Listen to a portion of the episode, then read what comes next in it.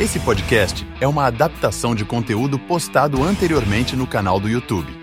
Capivara Zumbi, sua dose semanal de terror. Para uma experiência completa, acesse youtube.com barra capivara zumbi. Consuma sem moderação.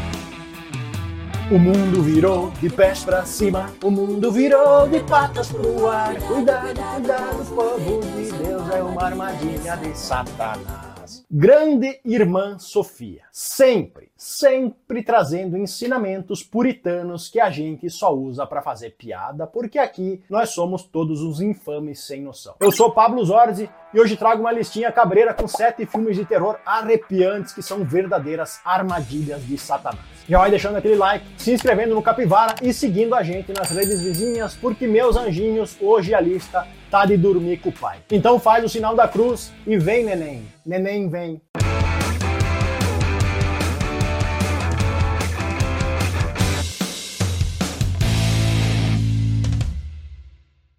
A história de pesadelos do passado gira em torno da Anne, uma garota rebelde e sem causa. E percebam que hoje em dia chamar rebelde de sem causa é pleonasmo, até porque a maioria desses rebeldes de rede social só precisa mesmo é de uma enxada e um terreno baldio. Hashtag paz com S. A Anne é forçada a voltar para casa onde cresceu para descobrir o paradeiro da irmã, que sumiu misteriosamente. No decorrer do filme, a gente vai descobrindo que a mãe da Anne, que acabou de morrer, não era uma mamãe daquelas que dá para sentir orgulho, tendo deixado terríveis marcas na infância das irmãs. Cena vai, cena vem, e a Anne logo percebe que algo de errado não está certo, visto que alguma coisa maligna parece viver na casa, fazendo com que ela precise entender o que está acontecendo se quiser mesmo encontrar a Maninha. Contando com a ajuda de um policial e de uma vidente cega, a angustiante busca por respostas vai mexer com feridas do passado, que incluem até um antigo serial killer e os seus crimes cometidos há mais de 20 anos. Sem muita inovação na história, mas com uma boa dose de sustos, Pesadelos do Passado, que pode ser visto na Prime Video, é um curioso caso de filme que mistura assombração com slasher. Mistura essa que eu devo admitir ficou bem legal. Com um final que deixa algumas questões em aberto,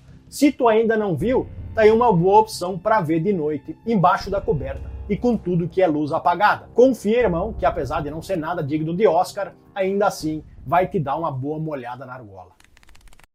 Meu anjinho, agora eu vou te colocar na pele de um assassino frio e calculista. Isso mesmo, a partir de agora, imagina que tu é um serial killer e me responde essa pergunta. O que é que tu faria se uma pessoa que tu matou 10 anos atrás fosse atropelada numa madrugada nos dias de hoje? E como nada é tão ruim que não possa piorar, nos dias seguintes ao atropelamento, mulheres grávidas começam a desaparecer com seus corpos sempre sendo encontrados empalhados e posicionados em bizarras cenas teatrais. Imaginou? Pois é, é assim que começa a história de O Homem de Palha, meu livro queridinho e bonitinho que está disponível para venda nas melhores livrarias do país. Te enganei, né? Achou que era um filme e é o meu livro. Pois é, além de gravar vídeo, eu também estou na luta como escritor e resolvi fazer um merchan grátis. Afinal, meus livros têm toda aquela pegada de suspense que a gente ama, com neve, cabanas na montanha, tripa voando e tudo aquilo que tem que ter nesse tipo de história. E o Homem de Palha não é único, porque há pouco tempo foi lançado Colheita de Ossos, também escrito por mim, e também com bastante sangue e trigo. Então, se tu quiser dar uma força para esse rapaz que nasceu pobre e provavelmente vai morrer pobre, tu faz o seguinte: procura pelos livros nos links que eu vou deixar na descrição do vídeo, ou se quiser autografado e com brinde, me chama no direct do Insta, no arroba pablo.zorzi e diz assim: Oi, Pablo, eu quero o seu livro e você é muito lindo. Mentira, a parte do lindo não precisa porque é irrelevante e eu já sei disso. De qualquer forma, a gente se acerta por lá. Beleza? Beijo e vamos pro próximo filme. Refilmagem do terror coreano Into the Mirror, que é um verdadeiro cocô. Espelhos do Medo traz pra gente a história do Ben, um policial que foi afastado do departamento depois de passar por um grande trauma familiar. Para tentar voltar a viver normalmente, o pobre Ben vive à base de álcool e comprimidos, assim como boa parte das pessoas que eu conheço que acham feio usar droga, mas vivem chapado de diazepam e aí acham bonito. Enfim, no filme, com a cabeça toda fodida, o Ben agora é alcoólatra e vive com a irmã mais nova enquanto tenta retomar o casamento com a esposa Amy, conseguindo um emprego como vigia noturno no que sobrou de uma loja incendiada 50 anos atrás e que tem espelhos e estátuas por todo lado. O pobre bicho precisa deixar suas crenças de lado quando passa a ver vultos e imagens de pessoas queimadas no reflexo dos espelhos. Sem saber se as visões são reais, o Ben passa então a investigar as causas do incêndio, percebendo que as imagens das pessoas queimando estão o acompanhando mesmo quando ele está fora da loja, obrigando ele a desvendar o mistério antes que ele se torne mais uma das vítimas do lugar. Disponível para os assinantes da Star Plus e com o Kiefer Sutherland como protagonista, Espelhos do Medo tem cenários bem construídos e é cheio de suspense, que somados à história bem legal, fizeram com que eu achasse ele um filme acima da média. E como sou eu que sei das coisas, já sabe, pode assistir sem medo. A trama de A Casa das Almas Perdidas é baseada na história real dos Smurd, uma família que se mudou para uma casa supostamente mal assombrada na Pensilvânia. Inclusive, se tu quiser ler mais a respeito e tirar suas próprias conclusões, enquanto o editor mostra umas fotos reais do caso aqui dos lados, é só digitar o Poltergeist da família Smurd no Google que vai aparecer para ti vários sites para dar uma olhada. No filme, conheceremos a história da Janet, enquanto ela relembra os bizarros fatos ocorridos na casa para onde ela se mudou com o marido, os filhos e os sogros em agosto de 86. E perceba que não tinha como dar certo mesmo, até porque morar com o sogro ninguém merece. Pode abandonar. Uma vez na nova morada, tudo aparentava estar tá indo bem, até que a coisa começa a complicar quando a Janet e o marido passam a ouvir vozes e a presenciar vultos atravessando paredes, fazendo com que a família pedisse à igreja que um exorcismo fosse realizado na casa, mas tendo o pedido negado devido a algumas burocracias. E veja que até para espantar o Satanás tem burocracia. O capiroto que luta. Sem o auxílio da igreja, a Janet então assiste a uma palestra do Ed e da Lorraine Warren e consegue convencê-los a fazer uma visita. Uma vez no local, o Ed e a Lorraine confirmam a presença do espírito na casa, tentando divulgar o ocorrido na mídia, principalmente depois que o marido da Janet é seduzido por um fantasma. Sim, o cara disse que passou a linguiça num fantasma, dá para acreditar? Disponível para os adeptos da criminalidade, A Casa das Almas Perdidas é um filme repleto de sustos, daqueles de arrepiar o pelo, além de que o elenco também é bem bacana. E fora que a história é bem contada, consegue prender o suspense até o fim. Então, se tu tá aí procurando um filme de terror para levar uns cagaços, esse aqui é uma baita opção.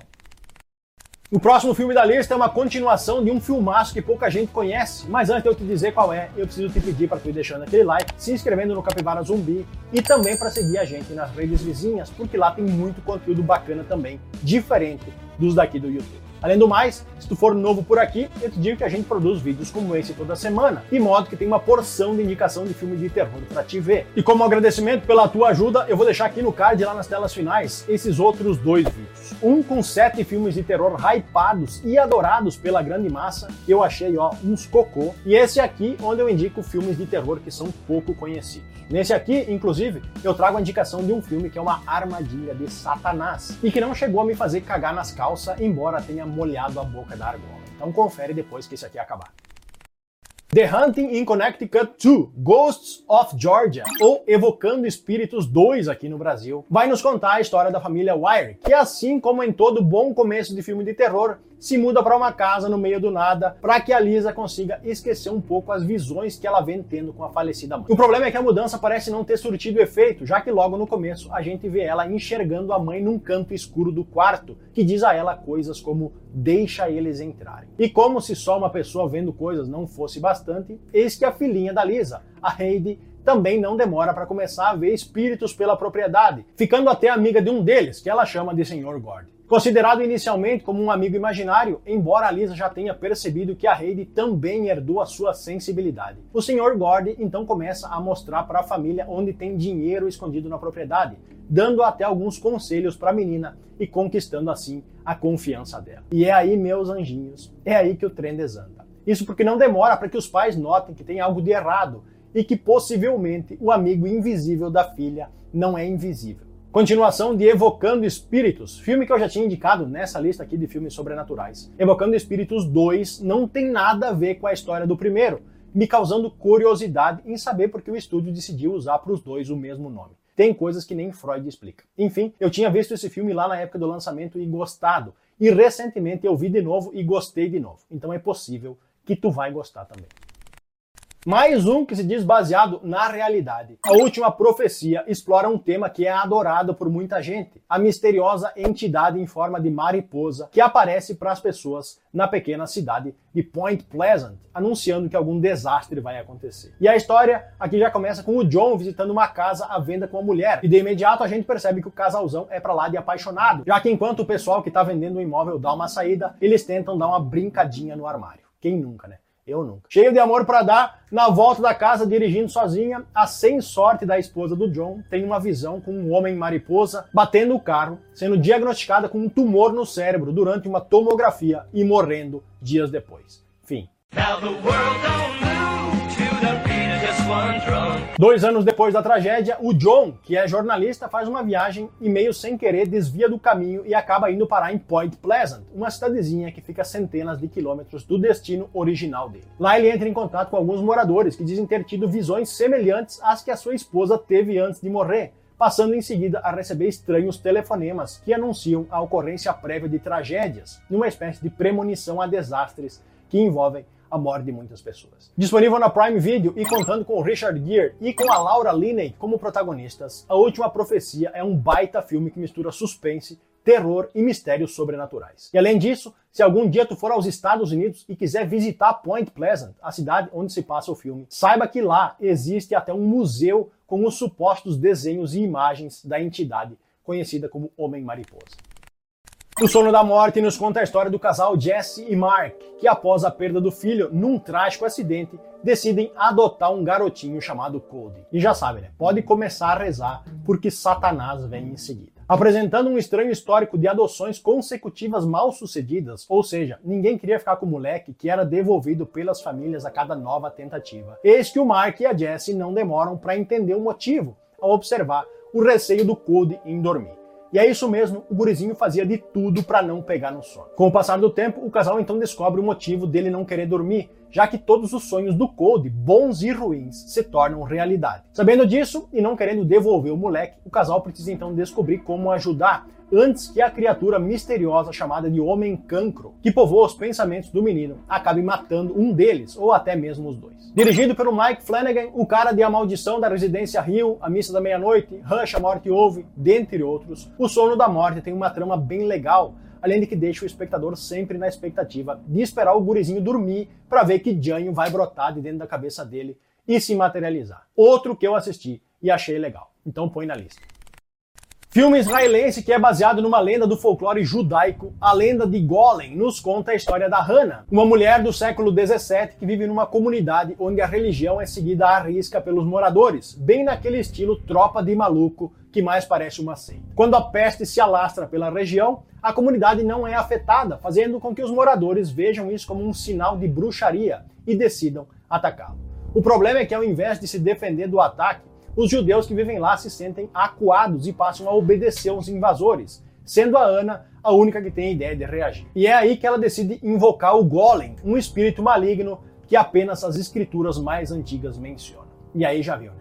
Cumpricou. Disponível para aluguel no YouTube, A Lenda de Gollum é a regravação de um curta que foi lançado em 1915. E para quem tá aí achando que só tem ator pastelão, saiba que, embora desconhecidos, as atuações aqui são bem boas. Além disso, quando na vida tu achou que ia ver um filme feito em Israel? Aposto que nunca, né? Então nunca diga nunca. E se quiser ver, tu pode alugar ele aqui no YouTube ou recorrer à criminalidade nos sete mares da internet. Eu sou Pablo Zorzi, confere mais esses vídeos com indicações de terror que eu preparei aqui dos lados. Fui!